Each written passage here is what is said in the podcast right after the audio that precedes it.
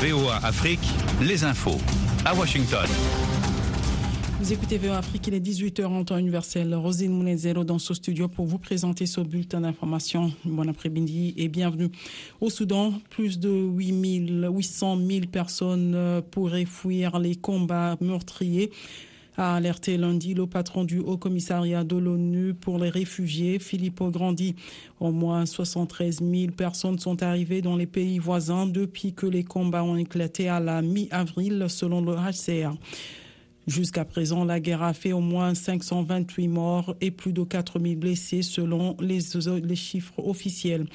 En RDC, huit agriculteurs ont été tués dimanche dans une attaque attribuée à une milice communautaire dans trois villages du nord-est du pays, a-t-on appris d'un responsable local. Selon Abdou Bango Kivia, les miliciens ont opéré calmement car dans le groupement de Sumbuso, une entité située à une centaine de kilomètres au nord de Bounia, chef-lieu de la province de l'Ituri, il n'y a pas de militaires. Les miliciens ont aussi incendié une certaine centaine de maisons et pillé du bétail selon la même source. En Côte d'Ivoire, l'ex-première dame Simone Bagbo a demandé pardon aux victimes de plusieurs violentes crises politiques dimanche à Boaké dans le centre, fief de la rébellion armée ayant tenté en 2002 de renverser le régime de l'ancien président Laurent Gbagbo son ex-mari. S'exprimait devant des milliers de militants de son parti, le mouvement des générations capables. Simone Bagbo a demandé en outre le retour du chef de la rébellion de 2002, Guillaume Soro, aujourd'hui en exil et condamné à perpétuité par la Côte d'Ivoire. C'est selon elle dans l'intérêt de la Côte d'Ivoire qu'il rentre au pays et qu'il ait la possibilité de participer au processus de réconciliation nationale initié par l'actuel chef de l'État Alassane Ouattara.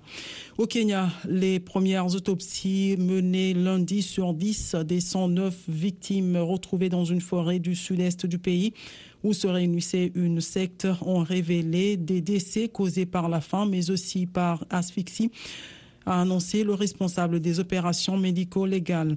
Les résultats complets de l'identification par prélèvement ADN pourraient, eux, ne pas être connus avant des mois, a indiqué le docteur Johansen Oduor. Deux pasteurs actuellement détenus doivent comparaître mardi devant des tribunaux de deux villes différentes. VOA Afrique Kigali au Rwanda sur 104.3 24 heures sur 24. En Éthiopie, les forces de sécurité ont annoncé dimanche avoir arrêté 47 suspects après le meurtre d'un dirigeant du parti au pouvoir du Premier ministre Abiy Ahmed, qu'ils accusent de comploter pour renverser le régime. Djirma Yeshitila, chef du Parti de la Prospérité en Amrara, région du nord du pays, récemment en proie à des troubles, a été tué avec quatre autres personnes lors d'une attaque jeudi.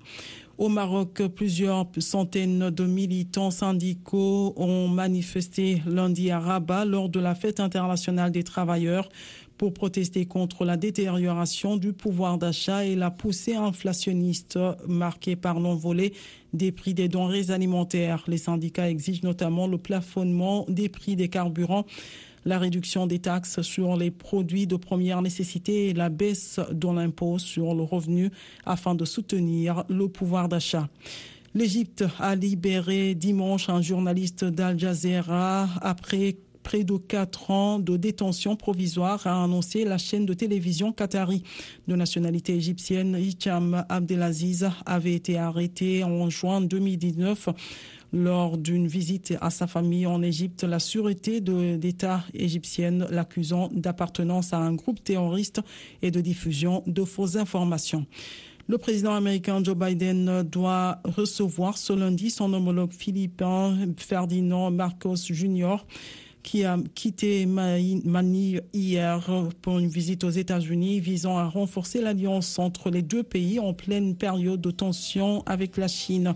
Samedi, Washington a appelé Pékin à cesser son action provocatrice et dangereuse dans les eaux disputées de la mer de Chine méridionale où une collision a été récemment évitée de justesse entre deux vaisseaux de garde-côte chinois et philippins.